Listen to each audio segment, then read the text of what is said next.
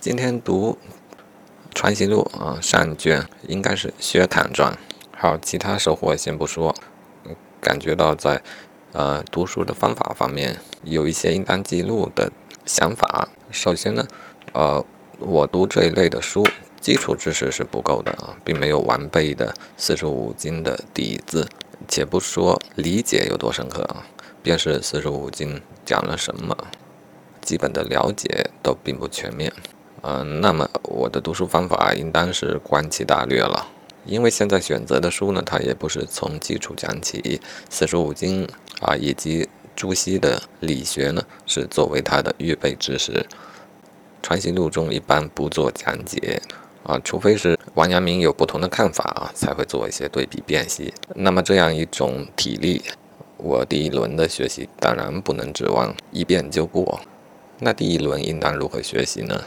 至少要弄清楚他所讨论的问题是哪一些，呃，把问题整理出来并记录下来，我觉得倒是第一轮可以做到的事情。好，我有做笔记啊，是那个啥语音笔记的方式。语音笔记呢，嗯，做了几条啊，回头来感受一下呢，应当说是记录和自己的感想并重，主要是有感的部分才做一点详细的讨论。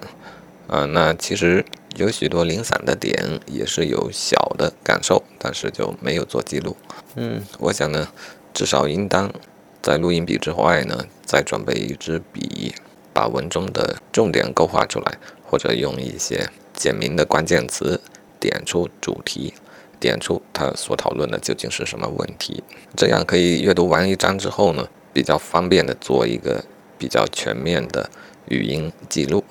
啊，而我原本的语音记录呢，就只记录了最重要的点啊，其他点